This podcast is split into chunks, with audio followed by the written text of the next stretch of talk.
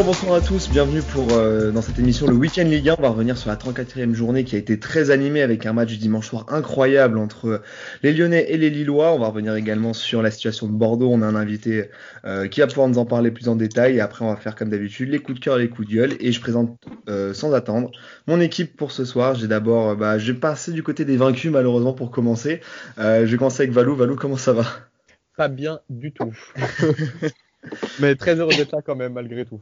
Bon, bah, on est euh, plaisir partagé. On va, on va parler de longuement de, de, ce match quand même incroyable. Et puis, on a un deuxième supporter lyonnais qui n'était pas là euh, dernièrement. Euh, Clément, Clément, comment ça va?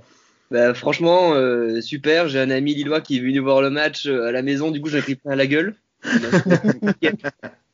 T'as pu fanfaronner pendant 45 minutes et, les 45 dernières. Pour le tout, j'avais un Marseillais à côté. Donc ah, bah, c'était 90 minutes pas évidentes. Ah, bah, surtout les 45 dernières, surtout. Je pense les 45 ouais, ouais, euh, pour nous accompagner également, bah, pour parler de Bordeaux notamment, Adrien. Adrien, comment ça va? Écoute, euh, ça va bien, ça va. Je suis vraiment content de pouvoir vous retrouver pour une deuxième émission. Ouais, merci. En votre compagnie, euh, on va évidemment revenir sur la situation des Girondins parce que ça va pas du tout en coulisses sur le terrain. Bref, c'est assez inquiétant, préoccupant. On sent que tu as des choses à dire. Bah ouais, ouais franchement, c'est bien de pouvoir faire un gros point sur ce qui se passe à Bordeaux et finalement la direction va prendre le club comme on en est arrivé là. Et c'est un vrai plaisir de pouvoir le faire dans cette émission. Et eh bah, plaisir partagé, hâte de parler de Bordeaux, mais bon, on va quand même aussi présenter le, vainqueur de la soirée. Le, je pense le seul heureux entre, entre nous cinq, c'est euh, Monsieur Rico. Comment vas-tu? Ah bon, je, je, ne peux aller mieux. Hein. À la trentième, j'essaie de trouver une excuse pour pas être avec vous ce soir, pour fuir. Mais au final, euh, grâce à Bourak, euh, je suis parmi vous et je suis forcément content de le roi d'être là. J'essaierai de pas danser sur vos corps, mais je suis heureux d'être là.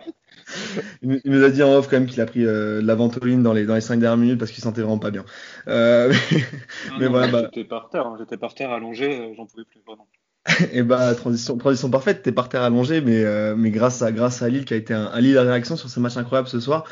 Qu'est-ce que tu peux nous en dire, Rico 45 minutes où tu te fais dominer au niveau des duels et 45 dernières où t'es au-dessus et tu montres que t'es euh, que t'es un champion en, force? ouais, c'est ça. En fait, t'as tout retrouvé de la saison lilloise dans, dans ce match sauf euh, un petit peu la, le but, le deuxième but lyonnais où tu as une mésentente entre Fonté, Botman et, et Maignan c'est arrivé en Coupe de France, mais je veux dire en championnat, c'est jamais arrivé ce genre de, mésentente et ce genre de fébrilité défensive. Et il y avait tout, en fait. Tu retrouves un petit peu le Lille à, enfin, le Lille à réaction, le Lille qui est un peu, euh, enfin, qui joue en transition, mais qui joue mal le coup. Euh, juste avant le but de, enfin, l'occasion de Slimani, t'as Iconé qui part, euh, qui part en 3 contre 2 et, et, ça joue extrêmement mal les coups. Les appels, ils sont pas croisés. Les, enfin, t'as trois joueurs qui vont au but tout droit et au final, euh, à la fin, ça crée, ça crée aucun décalage et il connaît mmh. totalement sa passe. Donc ce genre de, situation, tu la retrouves assez souvent quand même dans, le, dans, dans la saison lilloise. Et la deuxième mi-temps, tu as un peu retrouvé le LOSC qui marchait sur l'eau euh, en, face, en face de poule Europa League et les matchs contre Lens, contre Lorient, où tu sentais qu'il pouvait se créer beaucoup de situations, où le danger venait de partout. Et paradoxalement, tu retrouves ce genre de match quand Lille s'ouvre et quand le, le match est vraiment décousu. Ouais, c'est sûr. Résumer, ouais. pour, pour, résumer, ouais, c'est vraiment un match qui résume parfaitement la, la saison du LOSC. Et, et là, enfin, je vais, arrêter de, de, de, me cacher. C'est peut-être l'émotion du match qui fait ça aussi. Mais tu es obligé de penser au titre quand tu es capable de faire ce genre de, de seconde mi-temps à Lyon. Mais, surtout, surtout avec la réaction des joueurs et puis, et puis la, la, la joie à la fin, euh, la joie sur le but, le but de Bourra, quand même, qui est, euh, qui est significatif. Tu sens que l'équipe euh, a un seul objectif, c'est ça aujourd'hui c'est ça, mais quand tu vois le match contre Montpellier et le match contre Montpellier, le match contre Nîmes, où tu sens pas forcément qu'il y ait, une, énorme, une énorme révolte. Et j'en parlais justement avec Bass, que je salue à la mi-temps. Il me hmm. disait, ben, celui-là manque de caractère. Donc euh, j'étais un peu énervé. J'ai dit, bah, du caractère, tu vas en avoir en deuxième mi-temps. bah tiens, euh, servi. Je pense, je pense pas que tu ce, cette réaction si euh, Yilmaz met pas le coup franc. Euh, ça, ça, a dû être un déclic. À mon avis, dans le vestiaire, il a dû démonter tout le monde. Et le coup franc là, je pense que ça peut être un sacré tournant dans, dans cette saison. Ça, ça, je suis tournant dans cette saison. Et bah, et bah, bonne transition parce que justement, on voulait parler de Bourak. Bon, bah, je vais me tourner côté, côté lyonnais parce que Bourak est un peu le, le bourreau, euh, le bourreau de la soirée. Euh, Clément, euh, qu'est-ce que tu peux dire sur, sur ce roi? Ben, qui nous l'a bien mise là où il faut, on va dire. on va commencer. ah ouais, en plus, c'était, il y, a une petite opposition entre Slimani et Burak, vu que c'est un peu le même style de jeu. Mm. Et il y a eu euh, qu'un vainqueur et c'est le Turc. Ah, mais quel, quel coup franc, quel coup franc, honnêtement, franchement, Ouais, c'est incroyable. C'est le- le coup franc, je pense, c'est un des buts les plus importants euh, de Lille, de Lille euh, cette saison parce que si euh, à la mi-temps le score en reste à 2-0, c'est euh, c'est pas la même chose, je pense. Bon après connaissant les euh, connaissant Lyon, je, même si ça fait 2-2 euh, à, la- deuxième mi-temps, ça me choquerait pas, mais euh, c'est le, coup- le coup franc vraiment c'est ce qui a tout tout tout relancé euh, et après on n'a pas pu ressortir euh, la tête de l'eau. Ouais, malheureusement, c'est ça, c'est clairement c'est ce coup franc-là qui, euh, qui met, euh, qui met Ouais. Lyon, euh, Lyon dedans juste avant la mi-temps, alors que tu fais quand même 45 grosses minutes. Euh, Valou, Chapeau Garcia quand même dans un premier temps, juste pour 45 minutes. Oui, bah comme, euh, comme à Monaco, Chapeau Garcia pour la première mi-temps, euh, son animation tactique est bonne. Euh, petite surprise euh, avec euh, une avalanche de blessés, donc Melvin Barr qui est titulaire à gauche, De Siglio dans l'axe, qui a été d'ailleurs bien meilleur que sur tous ses matchs sur les côtés dans toute la saison. Donc non, Garcia fait, un bon choix. Malheureusement, il se ment à lui-même, on va dire, en laissant Paqueta et Mendes qui ne font pas une bonne première mi-temps, qui sont un petit peu en dedans de tous les autres. Et ça se voit d'ailleurs Mendes qui, qui provoque le coup franc de Bourak. Quel coup franc d'ailleurs. Hmm. Et euh, bah non, je, je sais pas quoi dire, à part bravo euh, Galtier pour ses changements tactiques, à, part, euh, à part euh, Abba Garcia avec ses changements tactiques. mais, euh, mais justement, toi, tu faisais, euh, tu faisais en référence à, à, à Paqueta. Moi, il y a un truc qui m'a, qui m'a marqué sur, euh, sur, la, sur la première mi-temps. Il y a, il y a certains choix quand même que je trouve très, très litigieux de, de, de ce joueur-là. Notamment l'action que tu, tu décrivais tout à l'heure, Rico, où, euh, où euh, c'est Iconé qui part en compte. Donc, il y a, il y a, un- il y a, un- il y a un contre énorme à faire côté des Lois. 3 contre 2, ouais. Ouais, voilà, mais quand tu regardes la perte de balle, c'est Paqueta sur, sur un décalage qu'il ne doit pas faire. Oui, il rate sa passe. Et il rate sa passe complet. Et derrière, c'est vrai que c'est une grosse situation. Et c'est là où je trouve qu'un Paqueta était, euh, était un peu, un, un peu en dedans. Je pense que c'était l'un des seuls en première mi-temps. Je pense qu'il m'a, qui m'a pas impressionné alors que t'as un Cacré qui a été incroyable. Je pense qu'on va revenir après. Et je te trouve dur avec cette, cette défense parce que quand tu vois la défense alignée, oui, elle est pas belle. Mais un, un Melvin Barr, je l'ai trouvé super bon pendant 30 minutes. Vraiment au niveau des duels gagnés. Euh, au niveau de la transition aussi qui était très bon. Et Deschiglio, bah, mine de rien, il a fait, il a fait Ouais. son, il a fait son taf. Oui, c'est Ouais, c'est ce que je disais. C'est ce que euh, je disais, euh, pardon. Bah, du coup, je disais que Deschiglio, pour la première fois qu'il joue, c'est du moins une des premières fois qu'il joue euh, dans l'axe avec Lyon. Mm. Franchement, j'ai pas trouvé, euh, je l'ai pas trouvé euh, en dessous, euh, en dessous des autres. Hein. Au contraire. Ah, je trouve Non, que je- Marcelo était plus en difficulté que lui Mm. ce soir. Ouais, ça, ouais, ça, on est, on, on est d'accord sur le. Marcelo par deux fois euh, sur le premier but Ouais. hors jeu, c'est déjà lui. Mm. Une première fois qu'il se trouve et sur le deuxième, c'est encore une fois lui. Euh, Marcelo, qu'on qu'on caractérisait de patron de la défense cette saison, a fait clairement un, un mauvais match. Et encore une fois, il y, a- il y a la main non sifflée pour, euh, de Marcelo. Mm. Est-ce que elle est, je- alors la règle apparemment de ce que j'ai compris fait que comme c'est pas une frappe euh, de Lille, il n'y a pas penalty. C'est ce que Bass nous a expliqué sur Twitter Ah, avec Koé à moi. Apparemment, oui. Après, euh, Marcelo fait un mauvais match, ça c'est sûr. Euh, Adrien, toi, du coup, voilà, on va revenir sur, sur un joueur qui a, qui a vraiment brillé quand même ce soir, c'est Maxence Cacré. Que- Quel joueur quand même?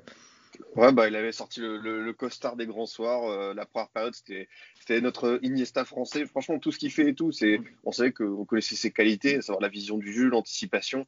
Euh, dans les stats, on nous présente souvent comme l'un des meilleurs joueurs en Europe de contre-pressing.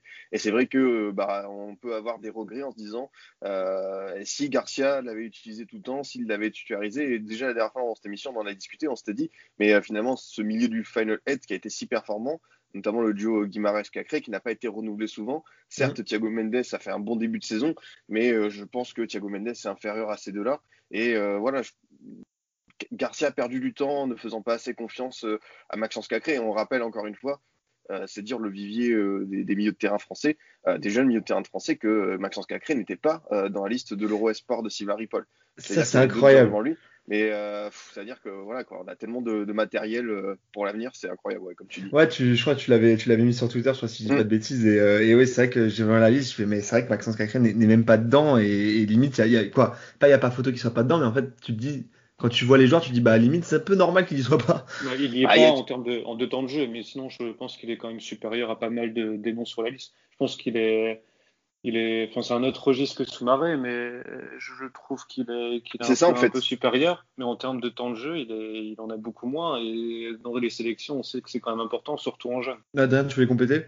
Oui, excuse-moi, j'avais pas, j'avais pas bien entendu. Ah, non, non, mais tu as tout fait raison. C'est bien aussi. Ça prouve que la formation française, on a, on peut former des profils totalement variés. Bah, la pieuvre de Chouameni, Gendouzi, Camara, tu l'as dit pour Soumaré. Et voilà, j'espère que l'OL maintenant pourra le garder parce que c'est vrai que s'il n'y a pas de qualification la saison prochaine avec des champions, vu les performances récentes de Cacré, ça m'étonnerait pas qu'il y ait des équipes qui viennent taper à sa porte et à celle de, de Juninho parce que bah, il peut jouer un peu partout. J'ai l'impression c'est un joueur qui est tellement euh, unique dans, dans, ce qu'il apporte et franchement c'est bien. Peut-être euh, un peu moins inspiré en seconde période, mais comme tout le reste de l'OM, mais sa première période c'était mm. tellement bluffant.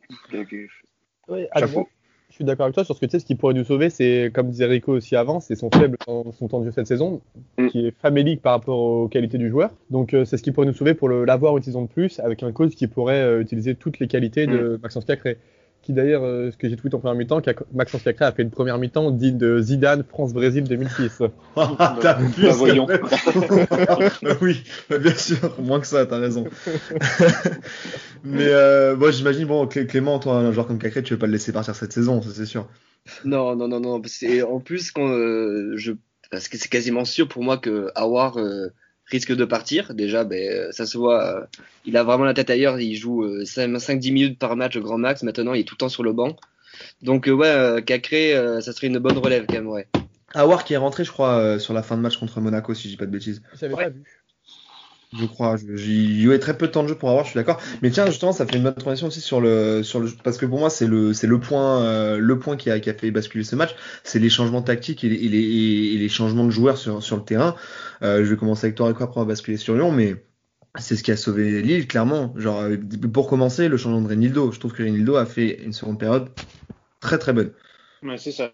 Il y a les, les changements qui sautaient aux yeux tu sentais que, que Bradaric n'était pas du tout. Après, c'est un joueur mm. qui n'a pas joué depuis très longtemps. Renildo, en fait, il n'a pas joué parce qu'il était vraiment incertain. Il avait, euh, il, était, il avait une gêne physique. Ils n'ont pas précisé exactement ce que c'était. Enfin, j'ai pas eu l'info.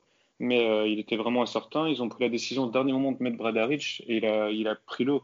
Enfin, la première action de, de Lyon, enfin, le premier circuit où même ça m'a choqué. Je sais pas si vous vous souvenez où Toko il est sur le côté, côté droit il fait mhm. une sorte de pointu avec un rebond pour remettre derrière. j'ai halluciné et au final il a fait ça deux fois et le but vient de ce second, cette seconde fois où ils font ce circuit où t'as Toko enfermé au, au poteau de corner qui remet un vieux pointu à Dubois qui contrôle et qui met dans l'axe et le but, le but est venu comme ça. Mais donc ce changement-là sautait aux yeux. Je pense que n'importe quel coach changeait, euh, changeait à la mi-temps. Et puis Bradaric, juste, juste ouais, pour, pour te couper de petites secondes, Bradaric sur, sur le premier but, tu le sens que le, le et, ce qui était un peu euh, révélateur, c'est que toute la défense lilloise est à l'arrêt parce que tout le monde sent que Bradaric va, va l'avoir et va la sortir en corner. Bah oui, exactement. Mais il se, il se fait manger dans le duel, il se fait prendre un peu un peu de par la vitesse la vivacité de Cacré. Tu sentais qu'il voulait pas faire faute, mais qui était en fait il était dépassé, il était en retard et c'était fini pour lui. Donc Botman derrière il est en retard sur sur Slimani, il y a eu but. Après, euh, tu dois aussi fermer à la base, enfin, le, le vieux pointu de Toko, ça doit pas exister, tu vois, il, mm. doit fermer avant. Il est, il est coupable, mais pas à 100% non plus. Donc, tu as eu ce changement-là. Donc là, c'était évident. Après, de mémoire, je crois que c'est Bamba qui rentre euh, à la place de, mm, de Renato, c'est ça? Je vais te dire ça tout de suite. Je sais qu'il y a Rojo qui rentre aussi qui fait énormément de bien surtout. Je crois que la première rentrée c'est Bamba. Bamba qui, Bamba qui, rentre contre, euh, à la place de André. D'André et Renato qui repassent dans l'axe. Donc ça c'était osé parce qu'André. le changement il veut dire euh, il veut dire beaucoup. je me permets de, de te couper parce que euh, en face, tu as Garcia qui sort euh, Paqueta pour Guimarães. Et là, tu as vraiment. Bah, c'est la force de Galtier aussi. Hein. C on a beaucoup parlé de son évolution et tout. Et ce genre de changement, ça lui ressemble. C'est-à-dire qu'on l'a souvent présenté comme un mec euh, bah, pas, pas, austère, mais euh, parfois frileux. Et euh, là, il va aller chercher ce titre et ce changement, je pense que ça, ça, ça prouve à quel point il a, il a, c'est un nouveau coach et j'aime beaucoup ce qu'il fait depuis plusieurs saisons maintenant. C'est ça parce que je, crois qu'il doit, Bomba doit rentrer à 2-1 à 2-1 et tu as, David qui fait un paquet qui perd le ballon, David qui marque. Bomba rentre. Il annule pas le changement. Ouais, ouais, mais il doit, le, le, changement il est prévu à 2-1 parce que il, est déjà prêt à rentrer. Et au mm. final, sur le but, il, valide quand même le changement. Et, ça, c'est encore plus osé de, le faire à 2-2. Parce que, tu, comme tu dis, Adrien, c'est vraiment le, le, projet de, de, ce soir. C'était de gagner. Et après, encore plus facile quand tu perds 2-0, que tu reviens 2-1 à 2-2. Psychologiquement, c'est souvent l'équipe qui, qui, est revenue au score qui, qui avantageait. Et ce qui me plaît aussi après, c'est l'entrée de l'entrée de Bamba. Il a encore fait du Bamba, hein. il a eu beaucoup d'efforts, mais ça pêche un peu dans le dans le geste, dans le dernier geste. Et tu sens que le joueur il est il est beaucoup moins précis, il est beaucoup moins juste qu'il a été en, début de saison. Là, on a retrouvé un peu le Bamba de l'an dernier. C'est le Bamba qui, qui est irréprochable dans l'effort, qui est irréprochable dans le dans le contre-effort, dans les appels. C'est un joueur qui va aller qui va faire exactement ce que le coach lui demande mais il manque de, il manque de précision et même de ce que ce qu'il n'a pas par rapport à Rojo, c'est qu'Arojo il est un peu plus foufou et, et lui par contre sa, sa, rentrée a fait mal parce que c'est un joueur imprévisible. Vraiment c'est c'est un joueur moins scolaire que Bamba. Il a il a fait des courses énormes et il a été très important. Et le dernier changement et c'est peut-être l'action du match, mais sans le préciser pas ça, c'est Yassidi et c'est cette tête. Je me rappelle que quand il est arrivé, il était sifflé au stade et j'avais mal au cœur. J'étais, euh, j'étais au stade, il était, il était sifflé par la, plupart des supporters parce qu'il arrivait un peu en, en chaussons, il allait pas au duel. C'était pas le joueur qui allait tacler, ça on le savait, mais même les, les duels de la tête, il les refusait. Et voir qu'il est un peu dans le sac en ce moment, il rentre et il va au duel de la tête, chose qu'il fait très rarement, et, et fait la passe D. Enfin, c'est, c'est, enfin, les étoiles étaient alignées, quoi. C'est vraiment, c'est vraiment fantastique. Donc, aussi. Je, c'est Marcelo, je sais plus. Non, c'est sur Ben Lamry, donc il prend quand même un client de la tête. Euh... Bah ouais, carrément. Non, mais non, franchement, Galtier a fait un énorme travail et tu sentais aussi, ce qui me fait plaisir et ce qui me faisait un peu peur, c'est euh, toute la communication en ce moment sur le fait qu'il va partir, pas partir. Et tu, peu importe ce qu'il fera en début de saison, en fin de saison, pardon, et ça je m'en fous, c'est que le gars il triche pas, il est archi concerné et, et ça fait vraiment plaisir à voir. Non, non, belle équipe, belle équipe de, de, de Lille en, en, général. Et il y a quelque chose aussi, donc on va, on va passer aussi côté des changements lyonnais. Mais ce qui est impressionnant, c'est que les, qui montre l'intensité de ce match-là et à quel point le match a été, a été dur physiquement et, et avait une intensité vraiment très haute, c'est que les 10 changements ont été faits avant la 80e.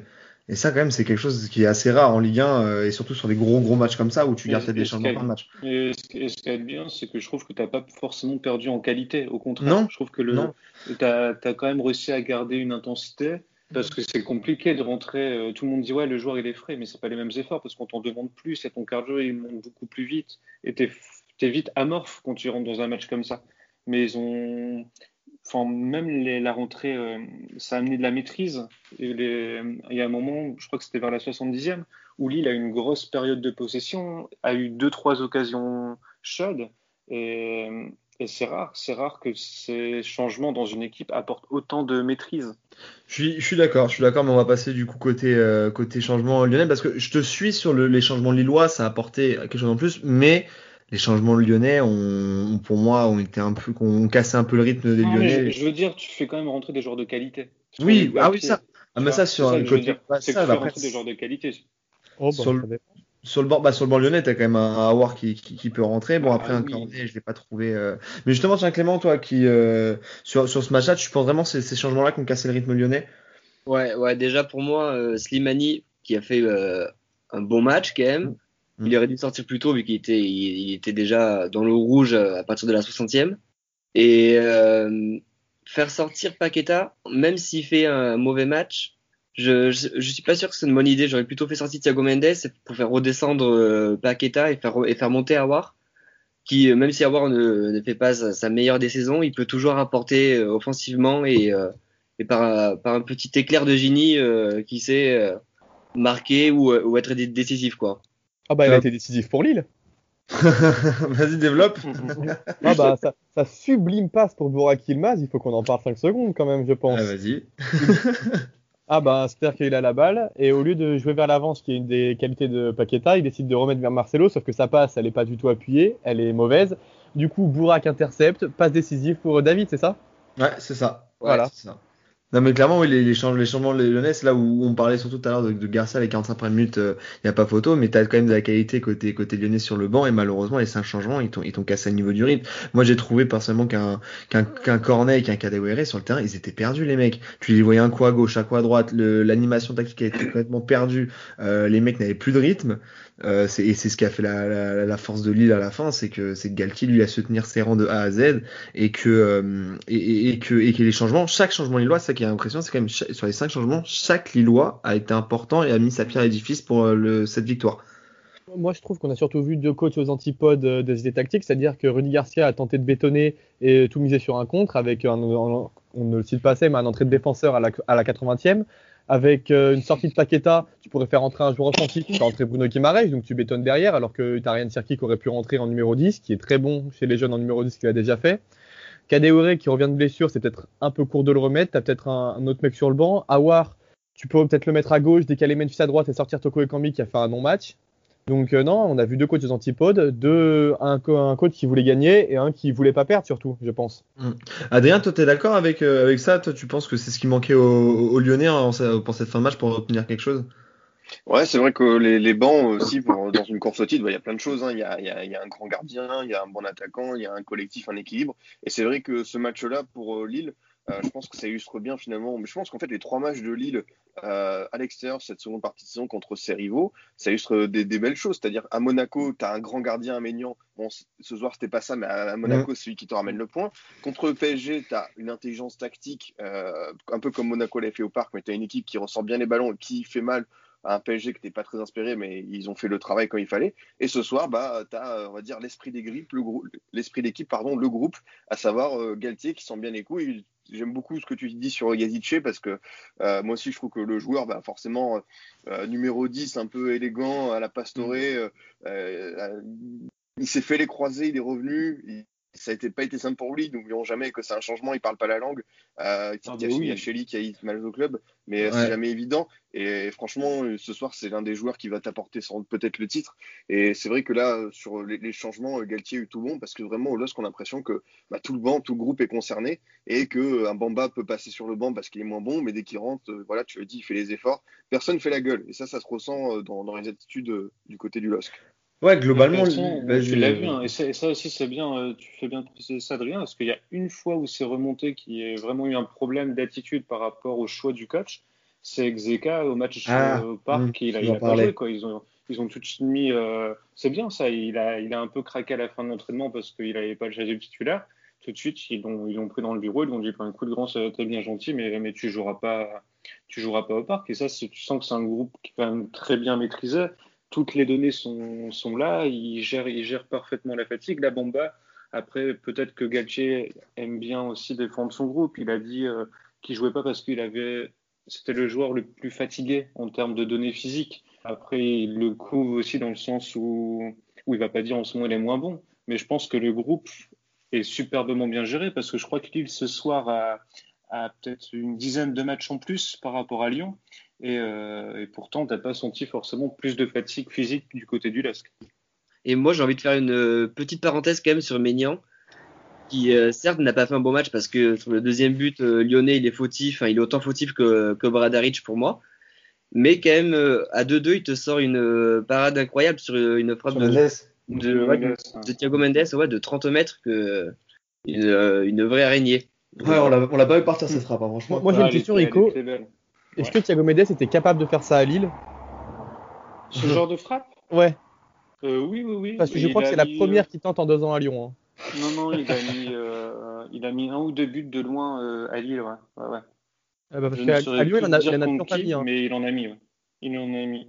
Et, et aussi, par rapport au fait, enfin, pour rebondir sur ce que tu disais, Adrien, sur les, sur les rivaux, au mmh. final, Lille n'a pas perdu contre les, euh, les clubs du top, euh, du top 4. Hein. C'est euh, un nul, une victoire contre Paris, un nul, une victoire contre Monaco et un nul, une victoire contre mmh. Lyon. Et, et, si on élargit ça au top 5, c'est une victoire, une victoire contre Lens et, j'espère encore une victoire contre Lens. ça, tu voulais la placer. Enfin, c'est le, le, prochain match, le, le Lens Non, là, Lille reçoit, je crois, Nice la semaine prochaine et après il y a le derby. Nice ou Saint-Etienne la semaine prochaine et après il y a le derby. Ah, il, y a, quand même un beau calendrier aussi côté, côté Lillois pour cette, pour bah, cette fin de là, saison. Là, clairement, pour lui, il reste, il reste Nice à la maison, Lens à l'extérieur, euh, Saint-Etienne à la maison et Angers à l'extérieur.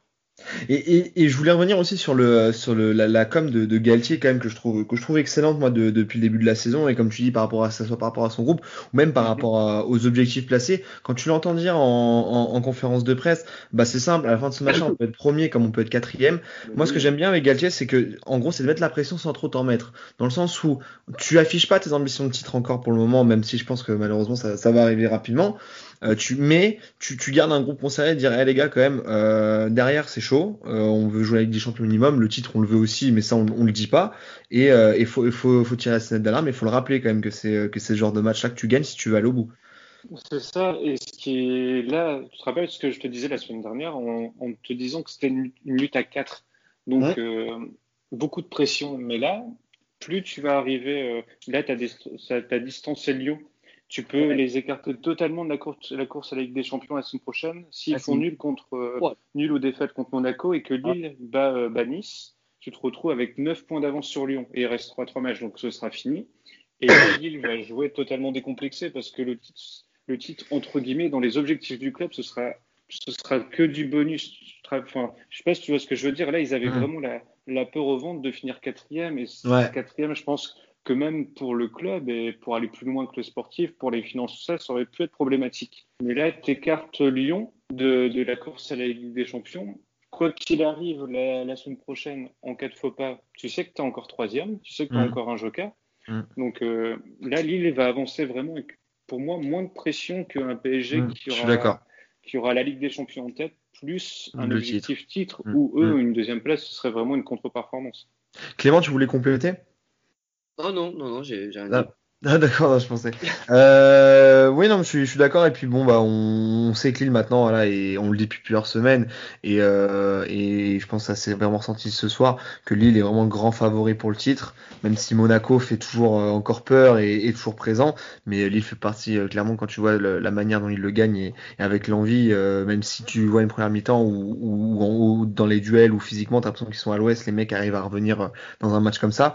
mais côté lyonnais Clément, Valentin, euh, Lyon maintenant, c'est quoi clairement les objectifs? Vous pensez que même l'Europe c'est mort? Non, mais ça va être sympa de se balader en, en Ukraine, euh, au Kosovo. Parce que j'ai hâte d'être la saison prochaine. mais au, au, final, au final c'est bien, c'est bien euh, la, la, Ligue Europa. Ouais, toi, t'es facile de te dire ça, toi. non, mais non, quand t'as un club comme Lyon, que tu sors d'une demi-finale de Ligue des Champions, parce qu'il faut pas l'oublier, l'année dernière, euh, même si oui. c'est une année spéciale, Lyon oui. va en demi-finale de Ligue des Champions. Deux ans après, tu y es toujours pas, alors que cette année, l'objectif assumé du club, c'était d'aller en Ligue des Champions. On fait quoi cette année? On, on fait quoi? Et, et, je viens de lire un tweet assez intéressant de journaliste masqué, un insider lyonnais, qui rappelle que Rudy Garcia était sur un siège éjectable, que d'après les joueurs des infos qu'il a, personne ne pouvait le sentir. C'est-à-dire que dans le club, personne ne pouvait le voir. Et encore aujourd'hui, il est là.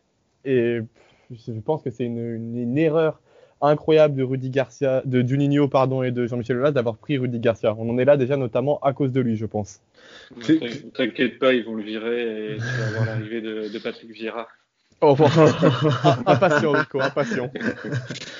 Clément, toi, toi, en tant que supporter, euh, qu'est-ce que tu retiens cette saison? Est-ce que quoi, être déçu, je, le comprends sur le euh, sur euh, pour, l'Europe, mais qu'est-ce qui a manqué clairement à Lyon Peut-être à l'image du match de soir, peut-être?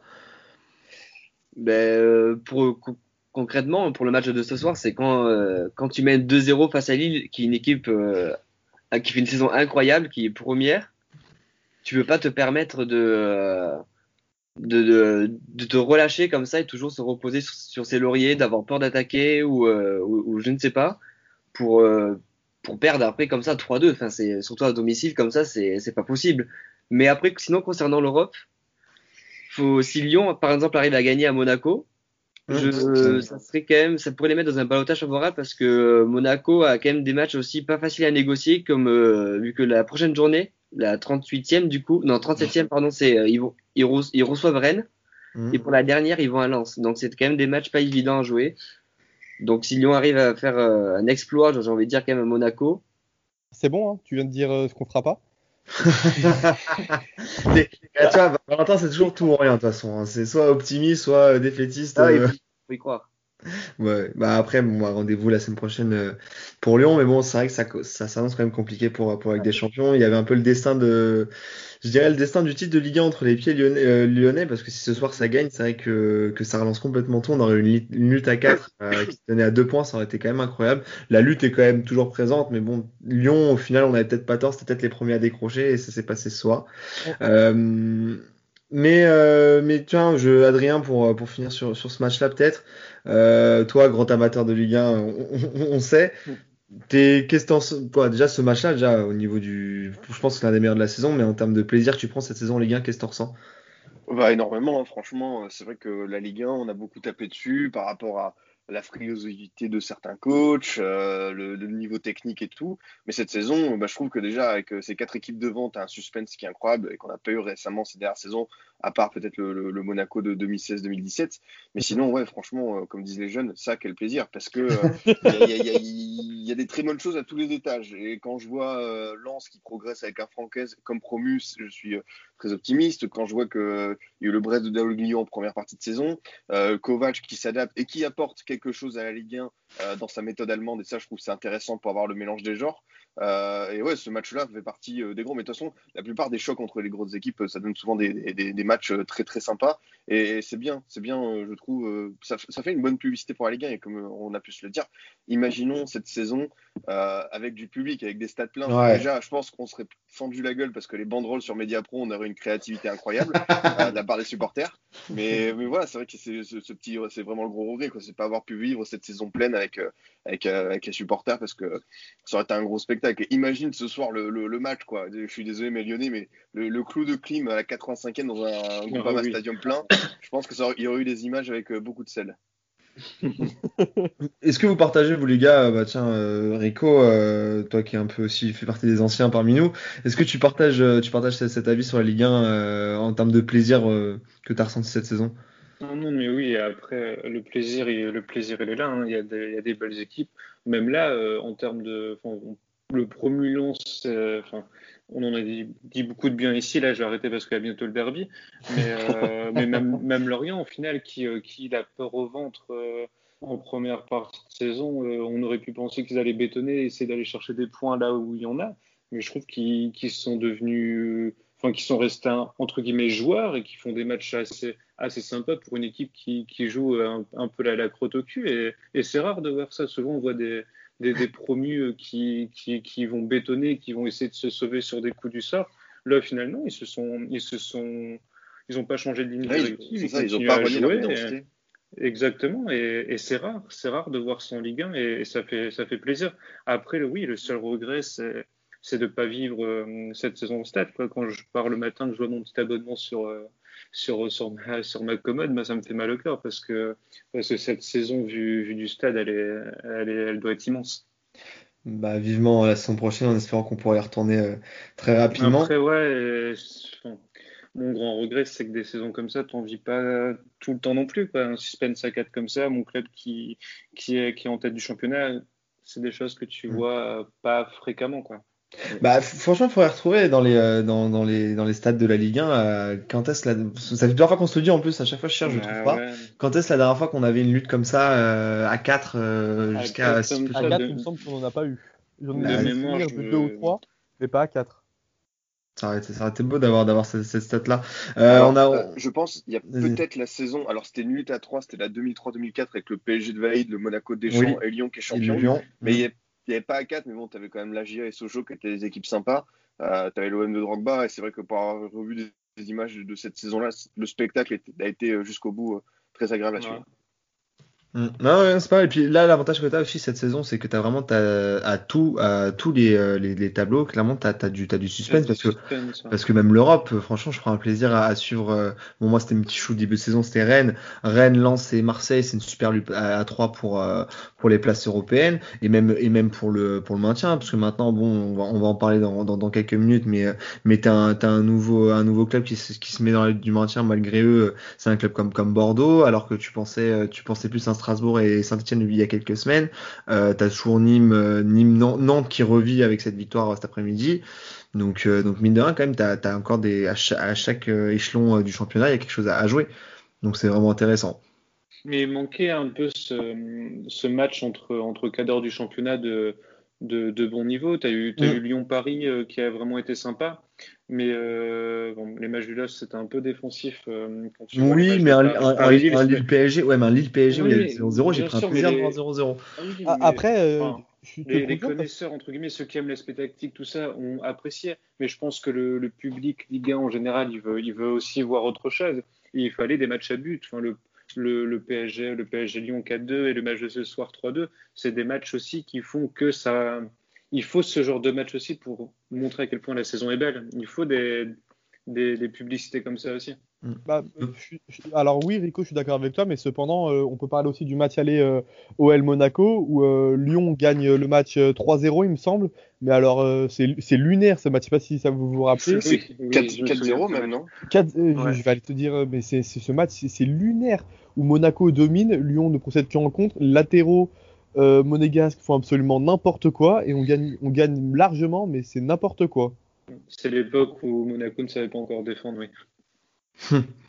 4 Ouais, ans exactement, c'est ça. Adrien. Ouais, c'est ça. Tu vois, regarde, je suis en train de regarder euh, cet après-midi quoi, le nombre de buts qu'il y a eu euh, dans cette journée. Je suis déjà à 32, je crois. J'ai pas 38, fini. euh, ils ont dit c'est- une première depuis c'est top. 2008. C'est top, c'est top d'avoir d'avoir ce spectacle-là. Clément, toi, tu penses que c'est c'est le plus beau match que tu as vu cette saison euh, ce soir? Euh, plus beau, j'ai pas envie de dire ça quand même parce que euh, les trois points ne sont pas là. Oui, c'est oui, c'est bien dit. Mais euh, sinon, j'ai, il n'y a pas eu, j'ai pas réellement eu, je pense, de matchs référence, enfin, qui me, qui me viennent en tête comme ça. euh. Je rappelle, j'avais vraiment, vraiment apprécié la première mi-temps contre Lens où on met, où on gagne 3-0 à la mi-temps. Mm. Mais euh, sinon, j'ai- il n'y a pas eu de, de gros, gros matchs, je trouve, de Lyon cette saison, ouais. Ouais, après, tu Ah. vois, en termes- Ouais, vas-y, vélo. Non, t'es dur là, Clément. Honnête- honnêtement, on a eu une période euh, face Je sais pas novembre. en tête là. Ah bah d'accord, parce que je te, par exemple, on a le, le match aller contre Metz où on domine euh, largement, Metz ne voit pas le jour. Ouais, On ouais. a le, le match contre Paris où c'est un match euh, à l'aller. Oui, au au parc, où Lyon fait un match référence. On a les- Oui. le, le match contre Saint-Etienne où on gagne 5-0. On a quand même des matchs références cette saison, euh, malgré tout. Que ce soit une saison compliquée pour les Lyonnais, il y a quand même quelques références. Oui. Mais il y, a- il y a eu, les gars, un match euh, cette saison, que je suis en train d'essayer de, de me souvenir, mais je ne trouve pas, où il y a eu plus de plus d'un but d'écart et c'est il y a eu un renversement, genre un 2-0 et l'équipe gagne 3-2 ou un 3-1 et ça gagne 4-3. J'ai pas souvenir. Il y a eu, euh, mais du coup, il y a Paris Il y a eu, je crois Paris qu'il y a eu un Paris à Monaco Lens où Lens à un moment gagné Oui, 3-1, Paris à Monaco. Et ça a fait 4-4. Et Paris à Monaco. Paris ouais, à Monaco. Ah, bah j'ai eu bien, j'ai bien le seum d'ailleurs euh, ce match-là parce que tu dois, tu dois rentrer à la mi-temps à 3-0, tu rentres qu'à 2. Chacun Bon. son tour. euh, voilà. chacun son tour. Voilà, bon, après nous on a encore un lead pour le titre, hein, pardon, quoi, je dis quoi? Non. bon, bah transition du coup, euh, voilà, bah, merci, merci les gars pour euh, pour cette belle publicité pour la Ligue 1 aussi et, et d'avoir partagé votre plaisir que vous avez regardé euh, ce championnat cette saison. Moi en tout cas c'est le cas et, et, et je me suis vraiment arrêté quasiment de regarder les autres championnats. Normalement je regarde un peu à droite à gauche et là vraiment je suis vraiment basé sur la Ligue 1 pour pour toute la saison parce que c'est vraiment c'est vraiment génial à regarder. Euh, on va passer sur un, un sujet un peu moins cool, j'avoue pour Adrien, désolé, mais mais voilà, on a eu la, la, nouvelle cette semaine comme quoi les investisseurs bordelais lâch- lâchaient l'affaire. Euh, donc Bordeaux euh, euh, placé, si je dis pas de bêtises, Sous la protection du tribunal de commerce de, de Mhm. Bordeaux. ouais. voilà, merci pour la précision. Bah, de toute façon, je vais, je vais te laisser continuer, mais, mais ça fait du mal au cœur de voir, de voir un Bordeaux dans, dans cet état-là, sachant qu'on on sait, on, on connaît le club depuis, depuis tellement d'années et qui est tellement ancré dans, cette Ligue 1. Mais, mais alors, com- comment on en arrivé là, Adrien? Comment on en est arrivé là euh, J'ai envie de dire que euh, ça peut même remonter au moment où M6 a décidé de lâcher le club. Depuis euh, le titre de 2009, euh, la situation sportive avait été toujours un peu préoccupante, sans être, on va dire, catastrophique. C'est-à-dire que l'équipe pouvait jouer euh, la première partie de tableau, voir un ventre mou, faire des résultats de temps en temps en coupe, comme euh, Gillot en 2013 qui gagne la Coupe de France. Euh, mais c'est vrai qu'on commençait déjà à sentir une vraie instabilité sportive parce qu'on a eu tellement de nombreux changements de coach. On a tenté le coup avec Sagnol, il y a eu Gourvenec, il y a eu Poyet, il y a eu Bédou et Ricardo, il y a eu Souza, il y a eu maintenant Gasset. Et ce qui m'interpelle, c'est vraiment au moment de la vente du club, j'avais vraiment l'impression que M6 voulait plus se débarrasser qu'autre chose, quitte à euh, vendre au premier vendu. J'ai l'impression euh, que ça s'est passé on savait déjà. Et à l'époque, il faut vraiment se remettre dans le contexte, les Ultras les supporters Bordeaux avaient alerté euh, sincèrement sur le, danger de ce repreneur en disant attendez, il y a des trucs qui sont pas nets dans leur compte, c'est pas de l'argent qui leur appartient, on sait vers quoi on se dirige. Et en fait, vraiment, les ultras avaient servi à, ce moment-là de, vraiment de, vrais lanceurs d'alerte. Du coup, on vend le club. Et euh, voilà, c'est c'est vraiment les Américains qui débarquent à Bordeaux, des effets de communi- communication incroyables. Euh, Dagrossa qui dit euh, dans 20 ans, le club vaudra beaucoup plus cher, dans 5 ans, on retrouve la Ligue des Champions. Enfin, tu vois, euh, comme d'hab, à chaque fois qu'un mec rachète un club, il est obligé de faire des il y a de promesses qui, l'ambition. qui n'ont aucun sens. Ouais, c'est ça, mais euh, l'ambition euh, beaucoup trop débordante de la part euh, de l'ami Joe. Et finalement, on s'est vite rendu compte que sur la perspective sportive, bah, tu comptais énormément sur euh, les, vendre certains actifs comme euh, Koundé, Chouameni, vivre un peu sur cet argent-là. Et euh, au niveau du mercato, et là, c'est vraiment, ça a été vraiment le truc qui a, qui a, qui a, qui a été perturbant pour moi. C'est vraiment qu'on s'est tourné vers des agents, des intermédiaires. En fait, à chaque fois qu'on faisait un joueur, il y avait énormément de commissions. On recrutait plus dans le sens où on fait plaisir aux copains que des nécessités sportives. Parce que Rémi Houdin, je pense que ça peut être un bon joueur de Ligue 1, mais au prix auquel on l'a payé, on lui a jamais fait de cadeau.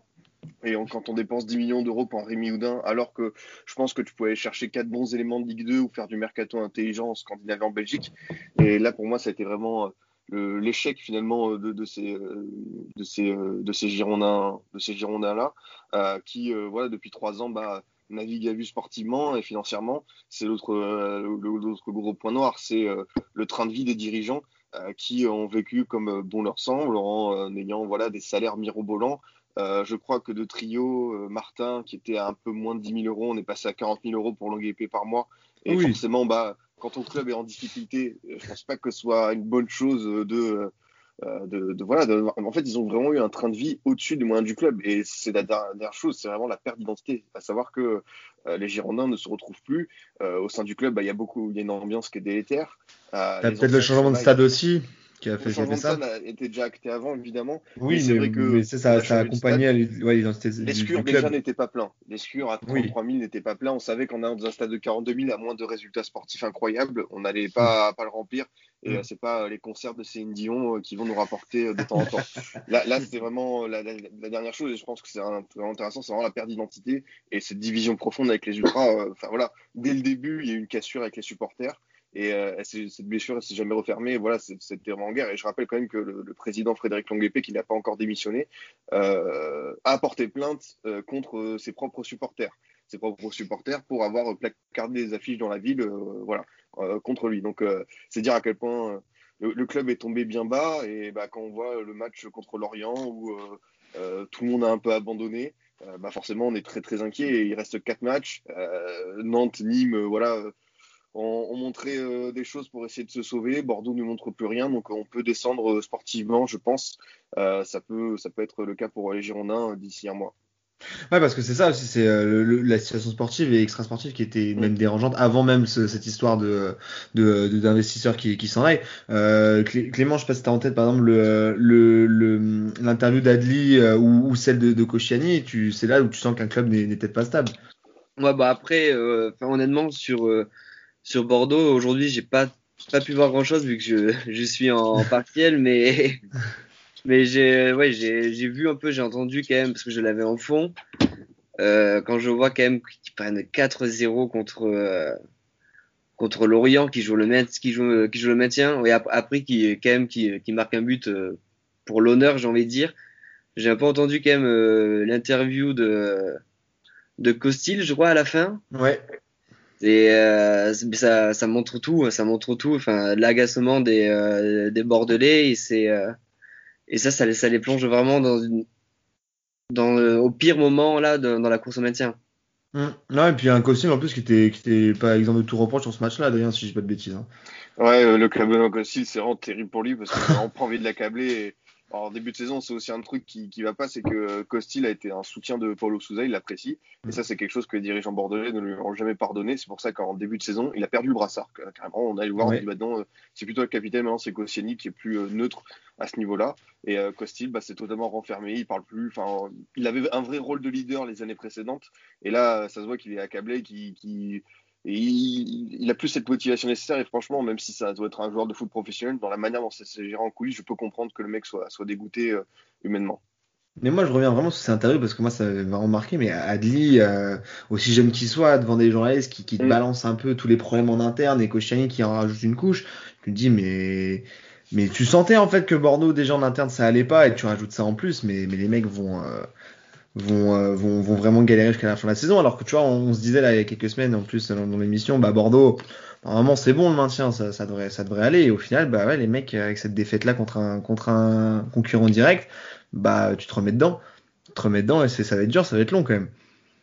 Ouais, c'est exactement ça, mais vraiment, euh, on l'a dit, hein, je crois que c'est euh, sur les 13 derniers matchs, on a pris que 4 points, dont ce fameux match nul contre Marseille euh, à 11 contre 9 pendant une demi-heure, qui illustre bien aussi un des les, les mots du club, hein, c'est-à-dire cette invincibilité contre Marseille qui peut être une fierté. Mais de plus en plus, euh, je sens que c'est un poids et que voilà, on n'arrive plus à jouer contre cette équipe, on fait plus grand-chose et on se contente euh, finalement de préserver cette invincibilité. Euh, ça, me, ça me dérange parce que Bordeaux, normalement, doit proposer bien mieux bien mieux que ça euh, sur le long terme.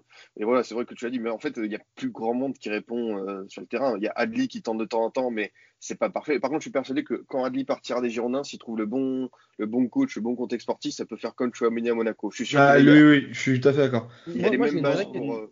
Moi, je veux bien que tu ailles lui en toucher deux mots parce que j'aimerais bien l'avoir au LOSC.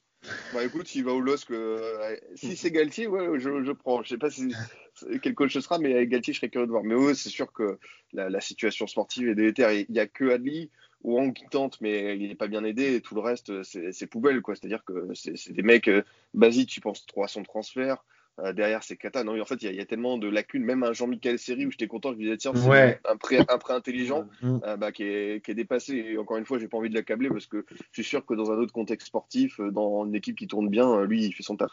Moi, moi j'ai une vraie question surtout, c'est on parle de Bordeaux qui, euh, qui tente de se maintenir, mais est-ce que Bordeaux mérite tout simplement d'être en Ligue 1 Avec ce que tu racontais sur euh, le, côté sport, le côté, euh, le côté financier, le côté sportif, le, la politique du club, en termes d'identité, ouais. Je parle sur cette saison en tout cas, sur cette saison et sur les 3-4 dernières années quand même de Bordeaux qui sont pas reluisantes. C'est vrai aussi, tout papier. Est-ce que parce que Bordeaux c'est pas, pas un où on se dit c'est compliqué euh, déjà s'occuper de Dijon, après on verra Bordeaux. bah, Dijon, c'est bon, c'est fait. Cette, cette, saison, Bordeaux a gagné pour la première fois en début de saison. Tu me diras si je me trompe pas de rien, mais trois matchs de suite, c'était pas arrivé depuis 10 ans, je crois, ou quelque chose comme ça. Non, non, non, pas 10, 10 ans quand même. Depuis deux ans, c'est vrai qu'il y a eu un petit trou d'air. J'ai un peu exagéré. depuis 10 Depuis 10 ans, il y a 10 ans, il y a des champions. Depuis 10 ans, c'est c'est des stats à la Arlavignon, ça. C'est ça. mais, euh, mais non, non, après, la question du mérite, euh, je sais pas, franchement, c'est compliqué. Après, c'est toujours la même question. Est-ce que c'est mieux de partir en Ligue 2 euh, dans cet état-là ou est-ce que moi j'en suis là? Je me dis finalement, est-ce qu'on ferait pas une Strasbourg, une Bastia? On repart en Div 5, on sera entre amoureux du club, un projet sain, on fait signer des mecs qui en veulent et on repart sur un truc. Ok, on sera pas là pendant 4-5 ans, mais au moins on retrouvera quelque chose parce que quoi qu'il arrive, la flamme, la passion, ça fait moi aussi longtemps que je la ressens plus. Et euh, franchement, je me pose devant les matchs en sachant ce qui va nous attendre. Et, et ça fait mal d'être dans cette situation-là. Et après, sur le, la question du mérite, je ne sais pas, c'est difficile pour moi de juger parce que bah, l'équipe, euh, pendant six mois, elle a fait, elle a fait un, un parcours de ventre mou. C'est vrai que c'est mm c'est pas beau ce qui se passe depuis euh, trois mois. Mais, euh, mais voilà, par contre, sur la fin de saison, si, si elle descend, là, il n'y aura aucun scrupule à dire que oui, l'équipe mérite et qu'il n'y aura, aura absolument pas scandale. Ouais, mais en plus de ça, comment quand tu quand tu quand tu regardes quand tu quand tu me dis oui repartir en, en, en, Ligue 2 ou autre, oui peut-être, mais mais comment mais mais avec quel investisseur et quel argent? Ça c'est quoi la suite pour Bordeaux aujourd'hui? Exactement. Euh, bah, du coup, euh, voilà, on a dit, le, le, club a été placé sous la protection du tribunal de commerce. Il y a un mandataire qui a été nommé pour faire le point sur euh, la situation économique du club. C'est-à-dire que c'est pas lui qui, pas lui qui va chercher. Il y a des trades sur Bordeaux qui, qui, ont été mis sur Twitter pour expliquer bien la situation. Je pourrais mmh. peut-être mettre un lien en dessous de l'émission pour, pour compléter ça. Mais dans le sens où, où, le mandataire n'est pas chargé de prendre, de, de, de faire les appels d'offres et tout, c'est vraiment pour vérifier, d'accompagner la, la, gestion du club et d'éviter la, la, faillite peut-être économique.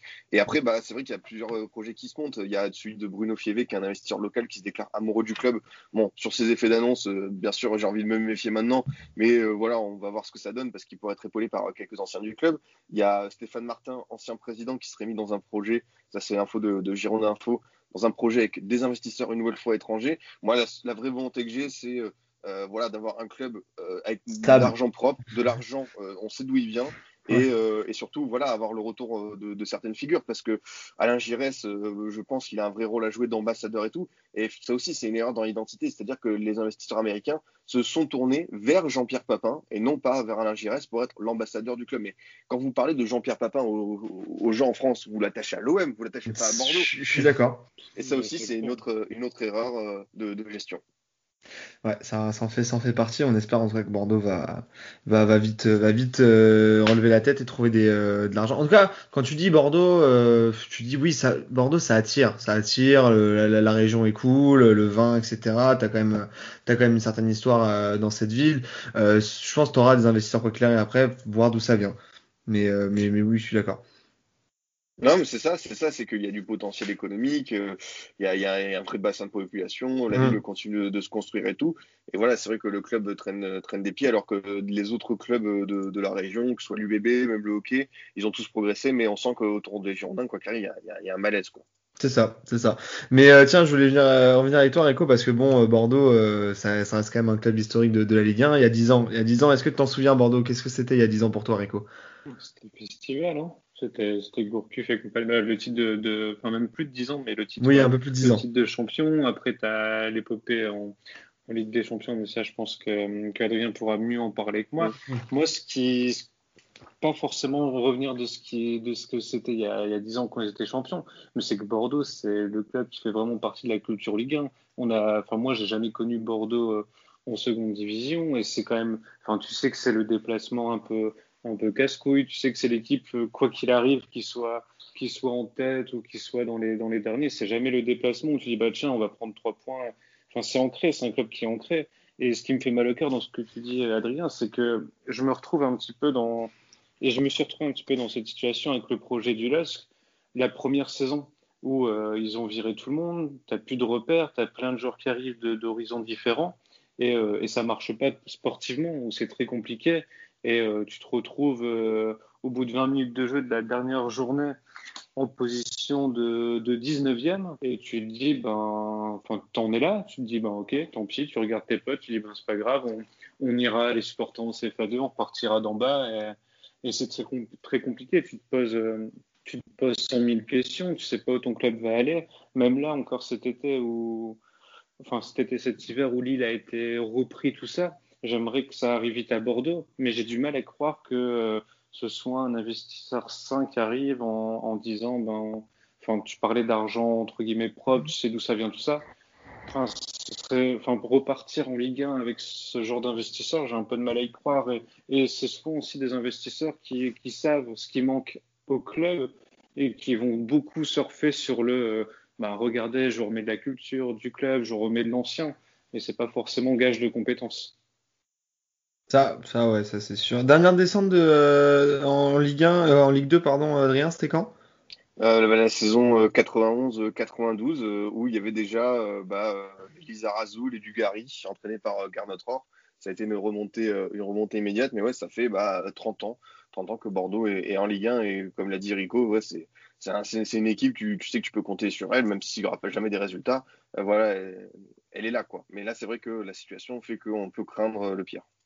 Le. Adric, Adric, quand tu parles des anciens, c'est euh, c'est les anciens de, de ce genre-là, les anciens 98, les, les Dugarry, les, les Arras, tout ça, ou c'est encore plus, plus anciens ou plus récents, les, les joueurs qui pourraient Non, être je- euh, du projet, les ramés, tout ça? Mhm.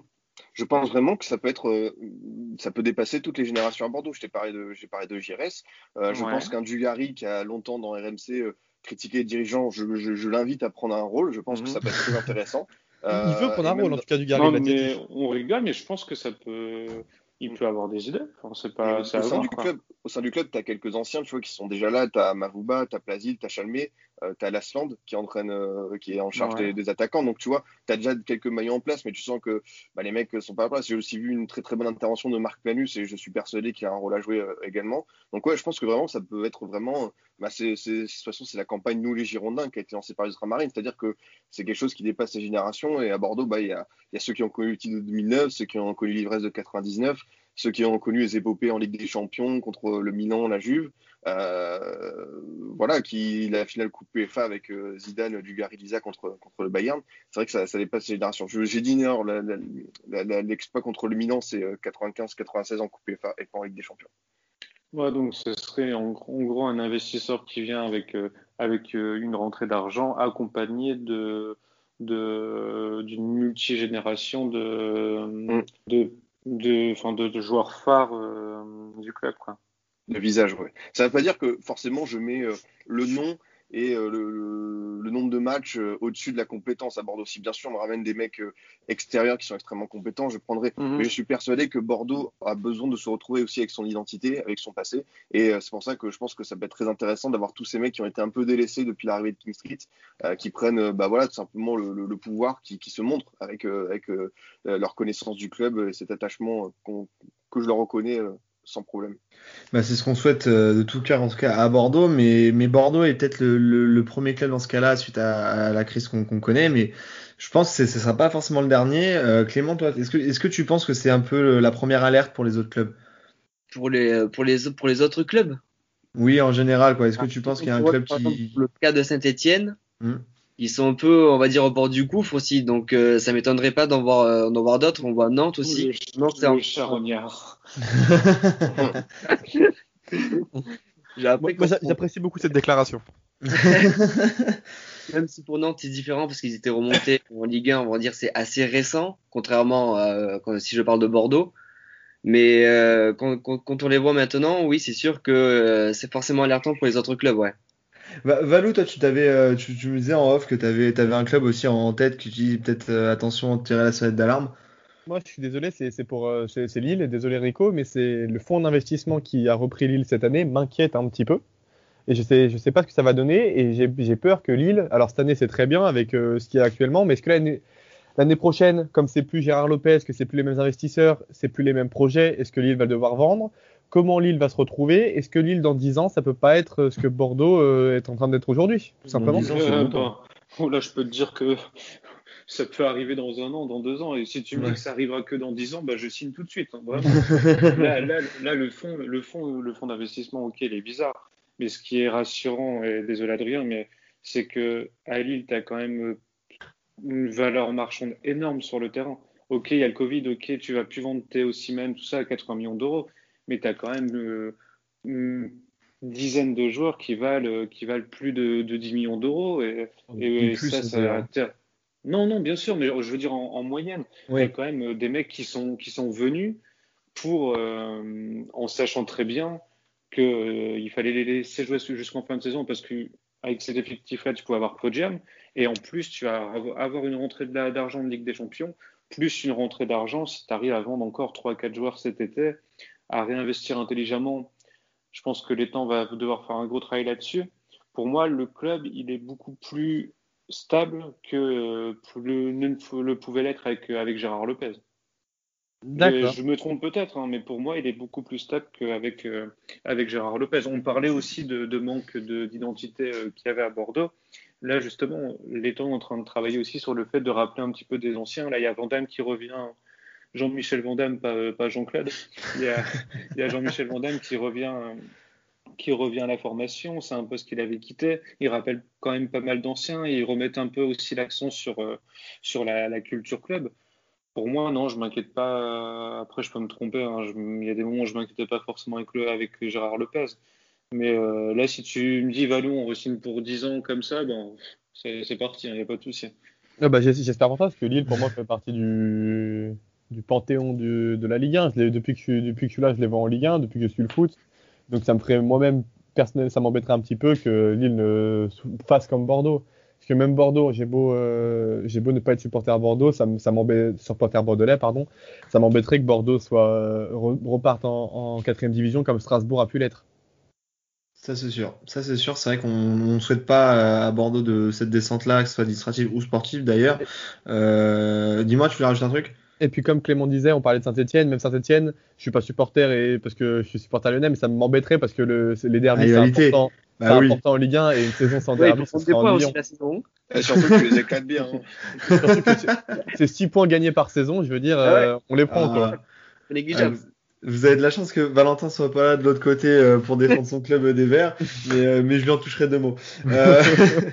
non mais voilà, c'est vrai que pour, pour, pour faire le bilan un peu de cette situation Bordeaux, euh, on, moi en tout cas c'est mon point de vue, j'ai peur que, que quelques clubs euh, risquent d'être d'être dans la même situation rapidement. Et, et c'est vrai qu'on on disait depuis plusieurs mois attention Covid, attention Covid, on voyait pas trop de crise arriver. Bah là là on, on, on est les pieds dedans indirect pour pour Bordeaux et, et, et on souhaite que, que les clubs de Ligue 1 arrivent à, à trouver des situations pérennes Rennes afin que que qu'ils repartent correctement. Et puis peut-être que là l'avenue des, des, gens dans le stade va, va aider aussi. voilà, on, on, souhaite que ça et, et, on espère que pour Bordeaux ça va vite se terminer. Messieurs, on va faire rapide parce que c'est vrai que les on a on a été long également sur sur sur le cas bordelais, mais c'était très très intéressant. Merci à vous. sur vos coups de cœur, coup de gueule du week-end, je commence. Bah tiens, je commence par toi, Clément. Bah alors déjà, j'ai pas envie de dire Burak parce que euh, Donc euh, je vais dire Mofi de Lorient. Ah bah tiens, bah tiens, t'es gentil avec Adrien. Petit lien sur Bordeaux. ah bah moi aussi Mofi, ça peut être le coup de cœur hein, sans problème. Qui a mis son petit triplé là contre, bah, contre les Girondins d'ailleurs, hein, et qui avait euh, aussi claqué un doublé la, la, la, semaine dernière contre Marseille, même si le résultat n'était pas au bout. C'est un but en deux matchs, Mofi, 14 buts il me semble cette saison. Ouais, 14 buts et deux passes D. Donc euh, Mofi cette semaine. Ouais, gros gros gros joueur à, à surveiller, je pense, euh, qui risque de partir rapidement aussi. Euh, bah Rico. moi c'est euh, c'est surtout sur Kylian Mbappé parce que je pense que oh, tu l'as. Oh ben tu, tu, veux que je change? Non vas-y vas-y je change. Je, je, je, je, peux parler aussi je peux parler aussi de Dimitri Payet qui oh, qui non. a l'air de, de revivre. Garde Mbappé, c'était bien. non, mais je suis, je suis, content, je suis content qu'il qu euh, enfin, qu retrouve enfin du, du, football parce que c'est quand même le, ah, le, genre de joueur qui fait aussi que la Ligue 1, euh, la Ligue 1 peut être attractive et belle. C'est quand il est comme ça, c'est quand même un super joueur. Après, ça reste, ça reste, ça reste un match à Reims, mais euh, mais c'est bien et je pense qu'il a pour l'instant adhéré au discours du coach. Euh, moi, ça me fait plaisir de, de revoir un bon niveau comme ça. Après, j'ai juste un petit, un petit coup de gueule, mais pas trop, parce que j'espère qu'il ne sera pas suspendu tant, euh, tant je trouve que c'est un joueur médiocre. C'est le, le, geste de Silla sur, euh, je sais pas si vous avez vu le geste sur ah ouais, Silla sur, sur, euh, sur Honoripar. Ah oui. ah bah oui, le, bah, Honoripar a le visage boursouflé d'ailleurs après. Ouais, ouais, ça, la, mais, mais c'est vraiment le genre de geste que, que tu dois pas voir sur, euh, sur un terrain de foot. C'est, Enfin, tu mets vraiment, on parle souvent de mettre en danger l'intégrité physique du joueur sur des tacles, ok, ça peut arriver, mais là c'est quand même un, pied, un pied à 1m80 de haut et tout passe en plus, euh, le talon face euh, sur la face du joueur, c'est vraiment très dangereux. J'espère qu'il va, enfin, s'il n'y avait pas le match de Lille, je, franchement, j'espère que sa saison est finie parce que tu dois vraiment sanctionner plus qu'une petite bagarre ou une petite querelle tu dois vraiment sanctionner, taper du poing sur la table avec ce, ce type de geste. Très bien, très bien. Euh, on, on, note. Euh, bah, du coup, euh, Adrien.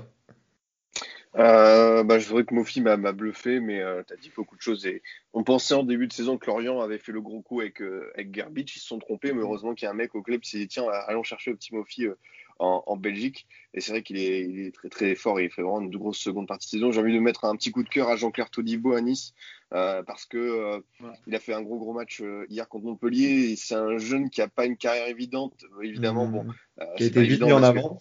Que, ouais, vite mis en avant, parti au Barça et au Barça, on l'a surtout présenté comme une monnaie d'échange plus comme un joueur de foot. Et mentalement, c'est jamais évident. Et je trouve qu'à Nice, il a trouvé vraiment le bon cadre, comme comme Saliba finalement. Ils sont ils sont revenus à l'essentiel, à savoir le terrain. Et j'aimerais vraiment, et j'invite ses agents, son, son entourage, les deux clubs à se mettre autour de la table et le laisser travailler encore peut-être une saison après à Nice ou même le transférer définitivement parce que je suis sûr que c'est la bonne formule pour lui. Ouais, je suis, je suis, je suis d'accord. Pas mal, euh, en tout cas pour, pour ces jeunes de, de revenir à côté niçois. Mm. Et ça fait du bien au club, surtout depuis le départ du meilleur ami de Rico. Euh, Valo bah Moi, c'est un coup de cœur qui me justement me fait mal au cœur. C'est Bruno Genesio et Rennes. Euh, ah. Bruno Genesio fait du très bon travail. On le sait oui. qu'il est très bon pour ça. Quand il arrive en cours de saison dans une équipe, il l'avait fait à Lyon, il avait été très bon quand, sur la première partie de saison où euh, on pulvérise Monaco 6-1. Bref, il fait un excellent travail à Rennes. Il met les joueurs en confiance. Depuis qu'il est arrivé, Doku a mis deux buts. Terrier s'est réinventé. C'est plus euh, le fantôme qu'on connaissait depuis le début de saison. Donc non, euh, Bruno Genesio euh, est mon coup de cœur du week-end et sachez qu'en tant que supporter lyonnais, ça me fait très mal au cœur de le dire. ça, faut l'enregistrer les gars, ça faut le garder. Hein, non et puis c'est vrai que bah, Rennes, bon Rico, toi, toi, tu le sais très bien que Rennes c'était un peu mon, mon, club chouchou de début de saison et je suis content de les voir, de les voir à, ce, à cette position-là et, et, on parlait aussi des, des, joueurs belges comme Mofi, mais Doku aussi. Euh, c'est vrai que la Belgique a un bon vivier de, de jeunes joueurs aussi euh, qui est en train de venir et c'est super intéressant et je pense que les clubs de Ligue 1 devraient, devraient s'inspirer de ça et recruter un peu plus en Belgique. Euh, de mon côté, bah moi mon coup de bah Rico l'a dit, hein, c'est Bappé et tout simplement pourquoi? Parce que ça y est, euh, Monsieur a pris ses responsabilités comme euh, comme il l'avait promis à un certain trophée UNFP il y a quelques temps. il est enfin décisif. On lui a beaucoup tapé dessus en début de saison et il faut pas oublier quand même qu'il sort de tu, quand tu sors du avec des champions que tu reprends direct derrière. En plus que tu as le Covid, il a mis beaucoup de temps à s'en remettre sur le papier, comme à, l'instar de toute l'équipe hein, qui a eu du mal à, à, se lancer dans cette saison. Lui lui a été beaucoup critiqué, a beaucoup travaillé de son côté et il, il a été décisif rapidement en Ligue des Champions et maintenant il commence à être en championnat. Il fait énormément de bien, que ce soit euh, dans le jeu ou même, ou même euh, en termes de personnalité. Là, on sent un, Mbappé qui est en train de mûrir et grandir. Et, euh, et dans cette fin de saison, si tu l'as pas, je pense que Paris ne joue pas le titre au moment où on parle. moi, ce que, moi, ce que je voulais dire dans mon, dans mon mmh. coup de cœur par rapport à lui, c'est que mmh. tu as l'impression que c'est le seul au club qui a la mesure de, de, de l'anomalie que Paris ne soit pas champion. C'est le seul qui a, j'ai l'impression, qui a conscience de ça et qui se dit, bah non, Paris doit être champion de Ligue 1. C'est la base. Ok, on a l'objectif Ligue des Champions, mais Paris doit être champion de son, de, de, Ligue 1, de ce championnat, sinon c'est une anomalie. Je te, je te, suis dans le comportement qui dégage, mais je pense que beaucoup de joueurs en prennent conscience aussi. Je pense à un équipe MB quand même qui est, euh, qui, est, qui a souvent le brassard dès que Marquinhos ah, mais lui, pas là. Ouais, mais c'est, enfin, c'est pas le, je veux dire, c'est pas le même. Euh, euh, le même statut au club. Oui, peut-être, mais en tout cas, voilà, peut-être que Mbappé, pour moi, c'est pas le seul, c'est plutôt la personne qui, arrive à le propager, qui arrive à, à, transmettre à ses coéquipiers. Et quand tu vois la victoire à, la semaine dernière, on avait déjà parlé euh, à la fin du match contre Saint-Etienne, tu sens que, que le, quand même, c'est une victoire d'équipe, même si lui, euh, lui euh, monte une vraie rage. Tu sens quand même que les mecs sont, sont, contents d'avoir gagné et, savent quand même qu'il y a quelque chose à aller chercher au bout. Et tu le ressens encore contre, contre Metz parce que euh, même voilà, depuis quelques semaines, avec Cardi qui est beaucoup plus concerné. même si et contre Metz, qui fait moi ce qui me qui me fait un peu de mal, c'est que tu dis tu fais encore un match moyen alors pourtant t'as l'équipe complète. Bon, tu peux te dire t'as City qui arrive rapidement, donc c'est peut-être t'as la peur de la blessure aussi et euh, t'as peut-être la préparation parce que ça faisait longtemps que tous ces joueurs-là n'avaient pas joué ensemble à 100%. Donc, euh, mais, tu vois, on va, on va pas ouvrir un débat maintenant, mais enfin, en fin d'émission comme ça. Mais tu as euh, le fait d'être content, tu vois, tu vois tout le groupe être content d'avoir. Euh, ouais, t'as quand même une certaine rage quand même. T'as de la rage quand même. Ouais, mais pour moi, il y avait quand même, as quand même un paradoxe entre le, le match en lui-même. Ok, d'être content d'avoir gagné et tout, c'est très bien. On voyait de la belle attitude. Oui, ils ont envie d'être champions, mais il faut que sur le terrain, ça Enfin, c'est avant tout le terrain, c'est sur le terrain qu'on doit retrouver l'attitude pour les voir contents après. Et moi, sur le match de Saint-Etienne, et là encore, euh, encore hier contre Metz, t'as l'impression que c'est vraiment Mbappé qui, qui, tire tout le monde vers le haut et qui, enfin, on en a, on va pas en reparler, mais la, mm. la rentrée de Di Maria, tout ça, enfin, c'est ok, il sauve mm. le, le, match sur un geste de génie, mais tu sens pas le mec qui a envie d'être champion par-dessus tout, quoi. Oui, je suis assez d'accord avec ce que dit Rico. Même si derrière il a fêté ça, bien sûr, mais tu sens pas. Enfin, c'est avant tout sur le terrain, avant de d'avoir la, bonne attitude après les matchs. Dans, l'attitude, je ne vois que Mbappé qui est comme ça au Paris Saint-Germain, parce que pour regarder pas mal de leurs matchs cette saison, Mbappé, euh, c'est le patron du PSG dans, sur le sprint final et même depuis un petit moment cette saison. Ah, il, a, il, a voulu ce rôle-là hein, et là maintenant il, il l'assume surtout. Il l'assume enfin. Ouais. Le but qu'il met euh, contre, contre Saint-Etienne où il récupère le ballon, il rentre, il rentre dans Amouma, je crois, et il, va marquer derrière. Tu vois, est-ce que, est que les autres joueurs offensifs du PSG seraient capables de faire ça à l'heure actuelle en Ligue 1 En Ligue 1, je pense pas. Après, c'est vrai quand tu arrives en Ligue des Champions, c'est différent. Bah, je pense que c'est pour ça que je te dis, ouais, c'est vraiment le seul qui a, pleinement conscience qu'il faut que Paris soit champion. C'est de ça qu'on parlait, euh, il me semble, il y a quelques émissions sur Neymar, qui en Ligue 1 se voit tellement plus fort que, que, ne le ferait pas justement ça, et c'est le parallèle très bien avec très bon avec Mbappé, qui est un patron plus que Neymar sur cette fin de saison en tout cas. Oui, oui, oui, je, je, je rejoins là-dessus. Ça me fait plaisir. Je voulais juste. Oui, non, non mais je suis, non, non, je suis, non, je suis d'accord. C'est qu'on a été long et pour euh, pour l'histoire. Hein. Non, non, non. non, toujours excellent, Rico. On en, on en reparlera, Rico, euh, lors du multi à la fin. Euh, Est-ce que Paris euh, sera toujours en course avec Lille? Voilà, on fera un peu plus les malins à ce moment-là. On verra. on se mettra un peu plus bon. Euh, messieurs, bah, en tout cas, c'était une émission qui était euh, bien, bien riche, bien fournie. Mais merci à vous, merci, merci à toi Clément, merci Val, merci Adrien, merci, merci Rico. Euh, l'émission est à retrouver sur toutes les plateformes de streaming, euh, Spotify, Deezer, euh, Apple Podcast et tout le, tout, le, tout le reste. On est également sur Twitter, sur Instagram. N'hésitez pas à partager, ça fait plaisir. Et on vous donne rendez-vous. Bah, gros gros programme en tout cas pour pour pour LST puisque nous avons les avant-matchs du coup des, avec des champions des mardis. le, Twitch FC revient sur sur Twitch avec toute l'équipe Europe qui va être à fond. Et moi je vous dis a une chose, c'est à la semaine prochaine. Merci messieurs. Ciao. À la semaine prochaine. Bonne semaine. Ciao.